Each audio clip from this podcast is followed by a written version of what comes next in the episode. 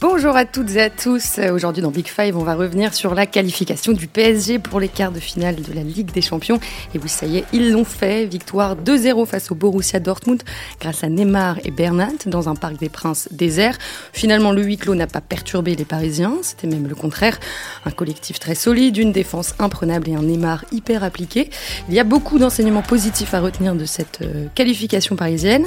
Ça fait du bien. Et oui, on en profite euh, d'autant plus qu'on ne sait pas vraiment si on revient à jouer les Parisiens en Ligue des Champions cette saison. L'épidémie de coronavirus menace de plus en plus le calendrier. On en saura plus euh, le mardi 17 mars après la réunion de l'UFA. Avec moi aujourd'hui, nos reporters spécialistes du PSG, bien entendu, José Barroso, Hugo Delon et Arnaud Herman. Bonjour messieurs. Bonjour. Bonjour. Bonjour Marie.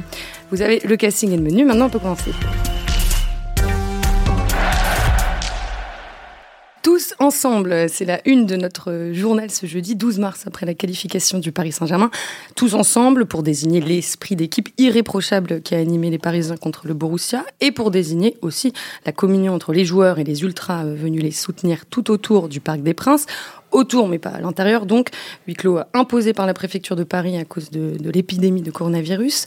Je précise qu'au moment où nous enregistrons cet épisode, nous ne savons pas encore si la Ligue des Champions va pouvoir se poursuivre normalement ou non. Une suspension ou un report sont envisagés, mais rien d'officiel avant euh, la réunion de l'UFA le mardi 17 euh, mars. On est bien conscient qu'il y a une actualité beaucoup plus lourde, mais on a quand même euh, eu envie de revenir sur cette belle victoire française. On a rarement l'occasion de se réjouir ces derniers temps, donc autant en profiter. José, Hugo Ernaud, vous n'avez donc pas pu aller au parc hier soir.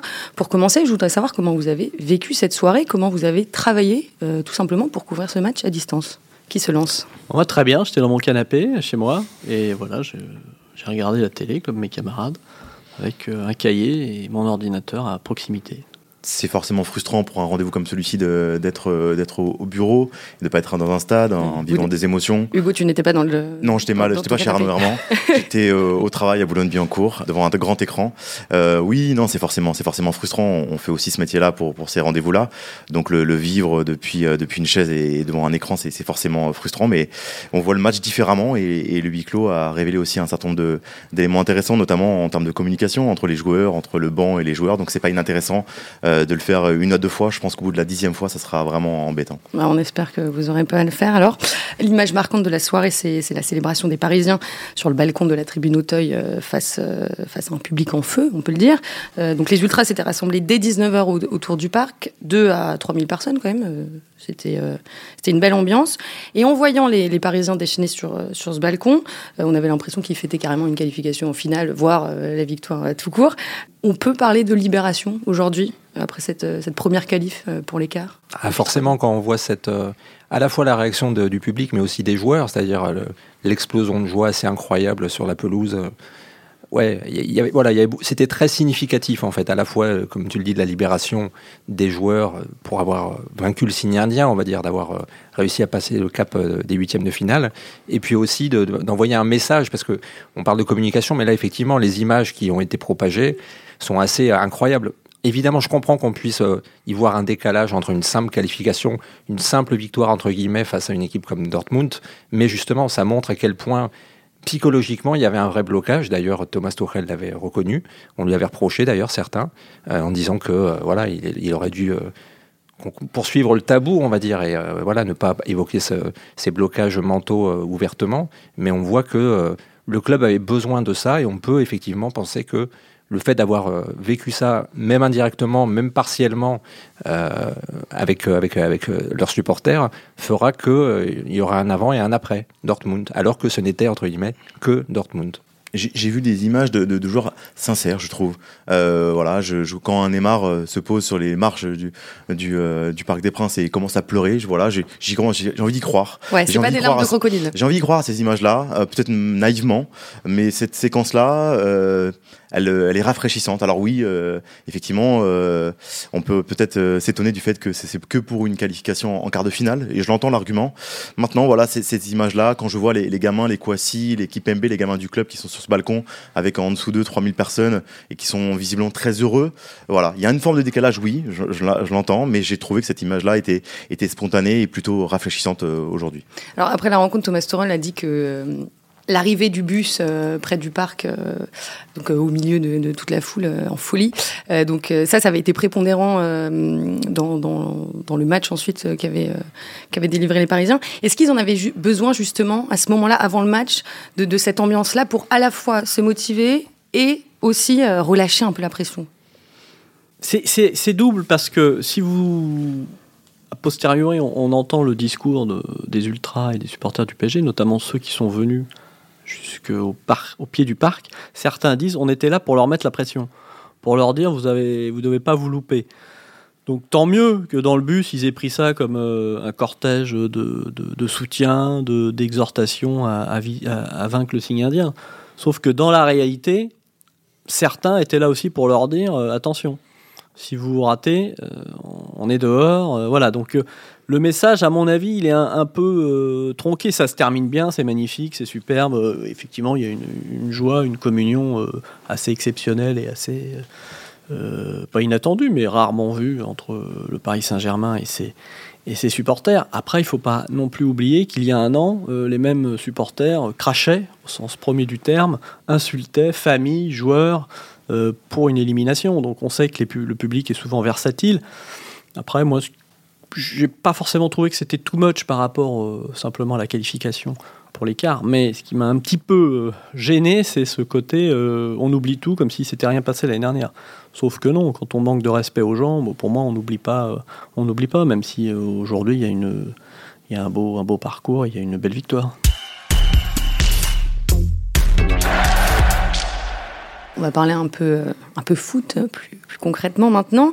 Euh, ce qui a sauté aux yeux hier, c'est la force collective euh, de Paris, alors que c'est ce qui avait fait défaut, je pense, euh, le plus au, match aller il y a trois semaines. Arnaud, tu avais même parlé à ce moment-là d'un agrégat d'individualité. Mmh. Hier, clairement, on a vu un bloc compact et des joueurs qui faisaient des efforts les uns pour les autres en même temps. on a vu une équipe. C'est vrai qu'hier, pour le coup, c'était véritablement une équipe de football où il y avait un, des consignes tactiques qui ont été respectées, j'ai l'impression, vraiment. Euh, il y a eu une, application et une euh, abnégation de, tous les joueurs, hein, dans les duels, dans les comportements. Euh. non, vraiment, ce qui était plaisant à voir, c'est que cette équipe, ce Paris Saint-Germain-là, était capable d'évoluer vraiment comme une équipe, avec beaucoup de solidarité. On, a en tête les, sorties rageuses de, de Kimpembe dans les duels, mais aussi les retours de Neymar très euh, impressionnants dans son couloir pour venir aider Bernat. Voilà, c'est ce qu'on attend d'eux et, ce sont des images qu'on avait vues un peu parfois cette saison mais euh, on ne l'avait pas vu effectivement au match aller à Dortmund. Ouais, hier, ils ont réalisé un pressing euh, très haut, avec euh, par exemple 12 ballons récupérés dans, dans le camp allemand en première mi-temps. C'est le signe d'une véritable intensité. Alors déjà, je pense qu'il faut dire un, élément par rapport au match aller, c'est que Dortmund a été particulièrement décevant de ce point de vue-là.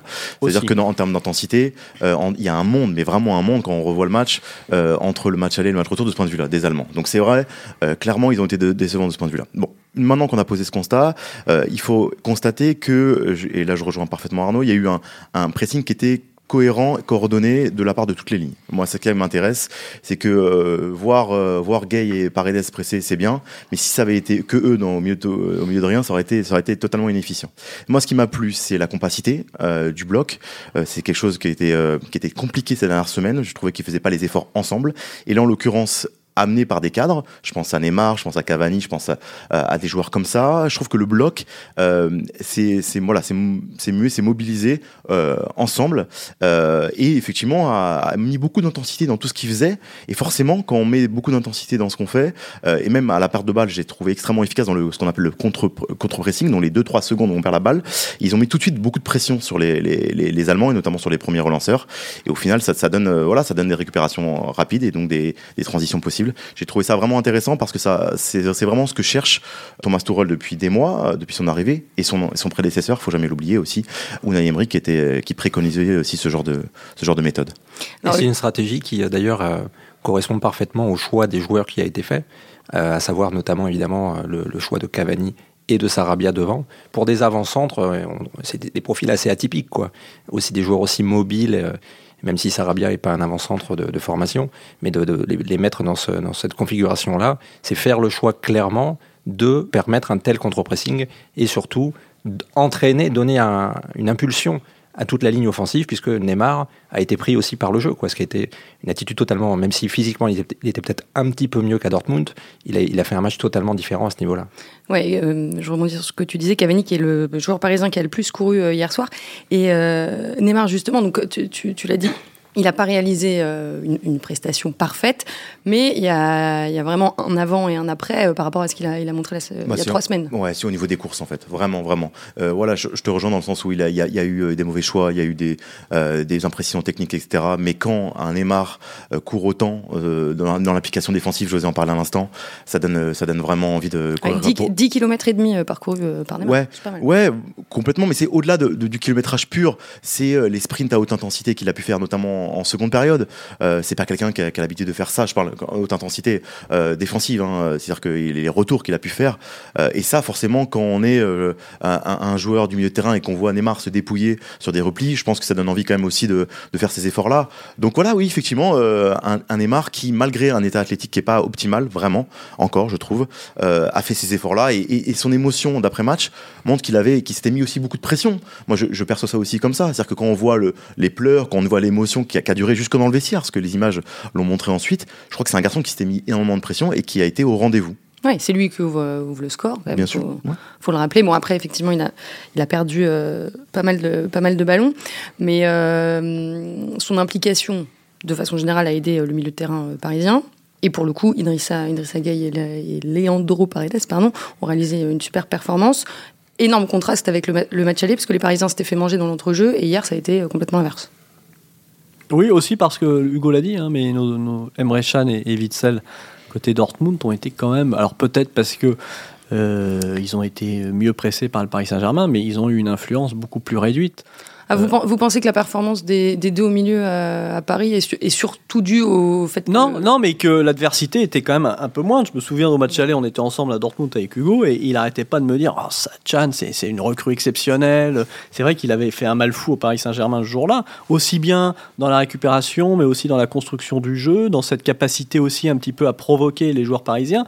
Là, c'est un joueur euh, bah, qui, a, qui, a, été très, très, très commun, très, très. Bah, il a eu un rendement extrêmement décevant hier par rapport à la, nécessité qu'avait Dortmund quand même de, maintenir l'avantage qu'ils avaient acquis au match aller. Alors peut-être aussi, et ça c'est un élément qu'il faudrait demander aux Allemands a posteriori, mais est-ce que le huis clos le fait qu'il n'y ait pas du tout d'ambiance, qu'il ne soit pas sous pression, qu'il n'y ait pas une, adversité, voire une haine euh, dégagée euh, contre eux, peut-être qu'ils ont été un petit peu endormis par cette ambiance euh, où bah, on les entendait entre eux, il n'y avait, pas du tout d'émotions. De, peut-être que ça, ça leur a pas mis le, la, petite piqûre pour les dynamiser.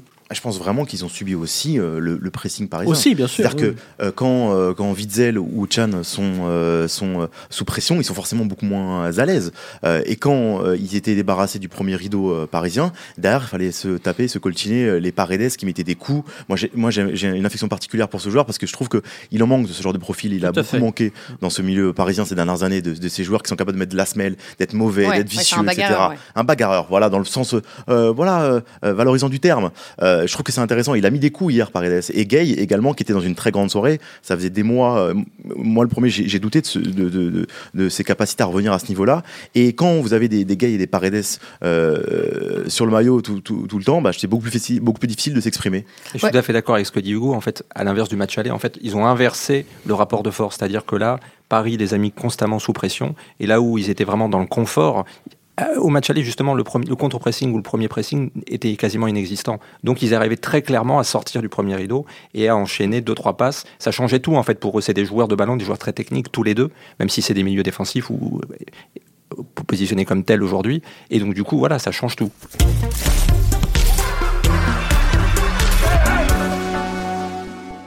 Parlons de la défense euh, maintenant.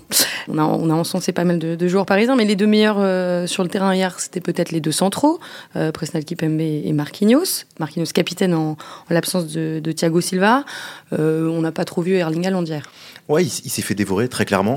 Euh, je crois qu'ils étaient en mission par rapport à par, par rapport à Haaland. Je crois qu'ils avaient été vraiment vexés d'être humiliés entre guillemets au, au match aller par un, un, un, gamin de, de 19 ans. Ouais, ça s'est senti après dans les ouais, on, bah, dans les, les, les, fameux les fameuses célébrations du yoga, et, etc.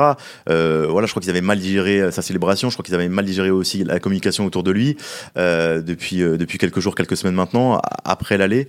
la vraie différence par rapport au match aller, par rapport à la, à gestion de Haaland, c'est cette anticipation et cette pression que ces deux-là lui ont lui ont lui ont mis. ils lui ont pas laissé un mètre et ils ont été systématiquement dans l'anticipation par rapport au, au ballon en profondeur notamment, au ballon aérien. Ils, ils étaient dominants et ils mettaient beaucoup d'intensité, beaucoup voilà, d'implication et, ils l'ont privé de, de, munitions. Mais c'est dans leur ADN, ces deux-là. C'est des joueurs qui défendent en avançant. Ouais, alors tu parles d'ADN. Est-ce que ça va relancer euh, l'éternel débat sur euh, le poste de Marquinhos entre euh, la défense centrale et le, milieu, le, milieu, sentinelle? Je pense que le, la question, en fait, c'est Thiago Silva. C'est-à-dire, quel avenir pour Thiago Silva aujourd'hui? Et clairement, on a vu que Thomas Tuchel tenait sa charnière. Alors je ne sais pas si c'est s'il adhère, on sait à quel point il aime bien Marquinhos au milieu.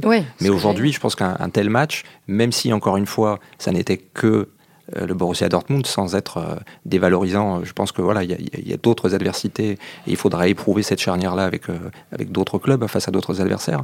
Mais je pense que voilà, a, ils ont montré que, en tout cas dans ce registre-là, ils sont exceptionnels. Et je rejoins tout à fait Hugo. En fait, là où Silva justement était plutôt dans la réaction et lui qui pourtant peut une lecture de jeu exceptionnelle, était dans la réaction à Haaland il engageait le duel, il acceptait le duel. Alors que là, hier, Marquinhos et Kimpembe ont évité le duel justement grâce à l'anticipation et en étant tranchant avant de, de, pouvoir se mesurer avec le Norvégien. Kimpembe qui revient à son meilleur niveau. Est-ce qu'il est plus à l'aise en fait avec Marquinhos, tout simplement? Bah, sur le match d'hier, on peut, on peut juger qu'ils ont été très complémentaires, avec peut-être un garçon plus agressif, en l'occurrence euh, Kimpembe, et euh, un Marquinhos qui derrière euh, est capable de couvrir peut-être un peu plus. Mais moi j'ai un gros doute sur euh, le fait que Tourelle sorte Silva après ce match-là et la performance des deux hier, qui est certes très bonne, mais parce que le PSG a tout fait pour que Thiago Silva soit sur pied pour le match d'hier. De, de, mercredi face à Dortmund. Donc, si le PSG a tout fait pour que, pour que Silva soit là, ça veut dire que dans l'esprit de Tourelle, il compte sur lui et s'il compte sur lui, ça veut dire qu'il imagine euh, Marquinhos peut-être davantage au milieu. Après, est-ce que la, donne peut avoir complètement changé à l'issue d'une qualification en pour les quarts de finale de la Ligue des Champions, suite à une très bonne performance des deux centraux? Je ne crois pas. Alors hier, hein, le Marquinhos et euh, Kipembe ont défendu euh, particulièrement haut. Je ne vais pas vous demander si, si Paris est plus fort sans Thiago Silva, mais est-ce que Paris ne serait pas plus à l'aise en défendant haut, ce qui est plutôt la marque de fabrique de, de Marquinhos? Par rapport à Thiago Silva ça dépend surtout à quel point le, bloc équipe peut être cher ou pas à Thomas Tourel. Et moi, je pense qu'effectivement, ça peut être quelque chose de très important, surtout euh, s'il veut prolonger son 4-4-2. Et dans ce cas-là, moi, je pense qu'il y a un vrai doute sur le retour de Thiago Silva. Alors, évidemment, il a tout fait. Effectivement, le club a tout fait. C'était la moindre des choses, hein, d'ailleurs, physiquement, d'essayer de le remettre sur pied. Et, euh, mais après, je pense qu'il y a d'autres considérations qui vont entrer en jeu. Et politiquement, peut-être que c'était plus simple de faire ou de laisser entendre à Thiago Silva que on essaierait de le, remettre sur pied, mais il était sur pied physiquement. À ma connaissance, il était sur pied, il n'aurait pas été à 100%, on le sait, mais il était opérationnel. Donc si le choix a été fait de ne pas le mettre, je pense que ça veut dire quelque chose tactiquement dans la profondeur, euh, on le sait très bien. Euh, S'il avait fallu euh, gérer dans le dos 40 euh, mètres, il vaut mieux avoir un, duo Marquinhos-Kipembe euh, pour, se, pour se retourner que Thiago Silva. Je rejoins José sur, sur, ce, sur ce point. Je pense que quand vous avez une volonté de, de jouer haut, de presser haut, de mettre ouais, la pression sur les, les, la ligne adverse, je pense qu'il faut mieux avoir une ligne avec des joueurs qui ont ça en eux et Kerrer a ça en lui. Marquinhos a ça en lui, Kipembe a ça en lui, et je pense pas euh, fondamentalement que Thiago Silva, euh, malgré toutes ses immenses qualités, euh, José parlait tout à l'heure de sa lecture de jeu, de sa lecture de passe qui est exceptionnelle, mais c'est pas en lui, c'est pas ancré en lui cette volonté de défendre en avançant. On, l'a vu par le passé, ça n'enlève en rien ses qualités, mais il, n'a pas ça en lui. C'est pas quelque chose qui est dans lequel il est à l'aise. Dernier point, je pense quand même qu'il faut, il faut pas tout brûler non plus. Certes, Silva est en fin de contrat, certes, il est toujours marqué par la remontada 2017, certes, mes camarades ont résumé parfaitement ses forces et faiblesses. Mais depuis le début de saison, on peut prendre le problème dans tous les sens. Le meilleur défenseur central du Paris Saint-Germain, c'est Thiago Silva. Le plus régulier, c'est Thiago Silva.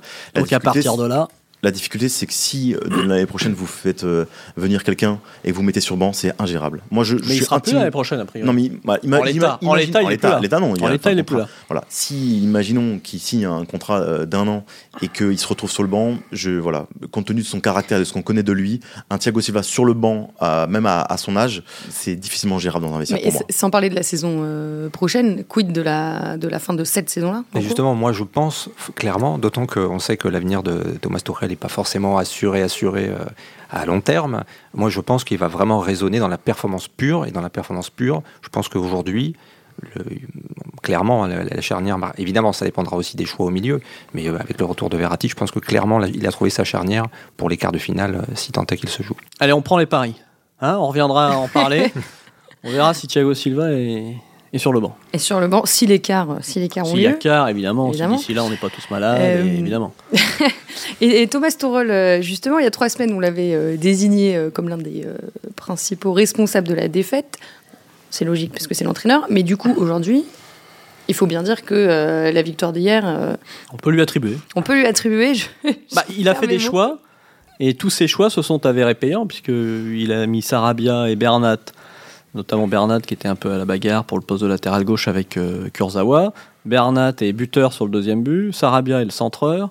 Euh, il a mis Marquinhos, euh, euh, Marquinhos Kimpembe en défense centrale. Donc on, revient au, au débat sur Silva. C'est archi payant euh, mercredi soir face à Dortmund. Au milieu, Paredes, on savait que c'était un joueur d'expérience, titulaire avec la sélection argentine. Hugo a défini un peu son profil aussi, un, garçon capable de mettre des coups, d'être un peu méchant, et ça en manque, et le PSG en manque. Capable de casser des lignes aussi avec des passes verticales. Paredes fait peut-être pas le match de sa vie, mais il fait un bon match. Gay a été très bon. Tous les choix de, de Tourelle hier sont payants. Après, il est revenu à quelque chose de plus classique. On peut dire que hier, il a, euh, on peut effacer un petit peu euh, ce qui a ressemblé euh, au match aller, même s'il y avait des arguments, euh, la méforme de plusieurs joueurs, à un pari en jetant peu une pièce en l'air, en passant au 3-4-3, et finalement ça s'est avéré euh, inefficient. Son, grand échec de la liste, c'est le 3-4-3. Je reste persuadé que c'était une erreur, malgré le- les arguments qu'il a avancés sur l'état de forme de, ses joueurs à ce moment-là. Sa grande réussite de, de, de mercredi, c'est d'un point de vue de l'état d'esprit. Il a réussi à convaincre son groupe de, euh, de, de presser, d'être intense, etc. Ouais, et ça, au-delà du schéma, c'est sa plus grande réussite d'hier. Mais tu nous avais dit il y a trois semaines, son plus gros échec, c'est de ne pas avoir réussi à neutraliser la peur. Là, on peut dire qu'il est arrivé. Ouais, c'est ça. C'est ça je crois que au-delà de, l'animation tactique dont parlait Arnaud, le 4-4, le retour au 4-4-2, je pense que sa plus grande réussite, c'est ça. C'est d'avoir, euh, voilà, d'avoir euh, insisté pour que, euh, dans l'état d'esprit, il soit conquérant, qu'il soit intense, dont on, ce dont on parlait depuis tout à l'heure, euh, défendre en avançant. Voilà, cette, cette, cette capacité à se, ouais, à, se dépasser et, dans un schéma qu'ils connaissent, il faut quand même le dire, et avec des joueurs qui sont en meilleure forme qu'il y a trois semaines. Il faut quand même être très clair par rapport à ça. Euh, je suis pas sûr que dans ce cas, dans ce schéma-là, il y a trois semaines, il y aurait le même résultat. Surtout dans un contexte qui est beaucoup plus difficile euh, en Allemagne, dans un stade qui est extrêmement, et Tourelle l'a dit, un stade extrêmement spécial de ce point de vue-là. Et c'est peut-être pour ça d'ailleurs qu'il a rendu hommage, euh, on va dire, aux supporters à l'arrivée du, du- du bus. Parce que peut-être que lui-même avait un petit doute justement sur l'état psychologique ou l'état d'esprit de ses joueurs, et ils ont été pris par ce, par ce mouvement assez rapidement à leur arrivée au stade, peut-être. Alors évidemment, ça va pas régler euh, tous les problèmes euh, à Paris, cette victoire, mais ça va recréer un lien quand même entre, entre le vestiaire, euh, Tourelle, Leonardo. Ça va apporter quand même un petit peu de, de positivité. Ou... Il faut pas. euh, Ou non. Bah si, évidemment, c'est positif. Vous avez un résultat euh, convaincant qui vous permet de vous tourner, vous projeter. Il y aurait eu une élimination en huitième de finale, ça aurait été un cataclysme une nouvelle fois.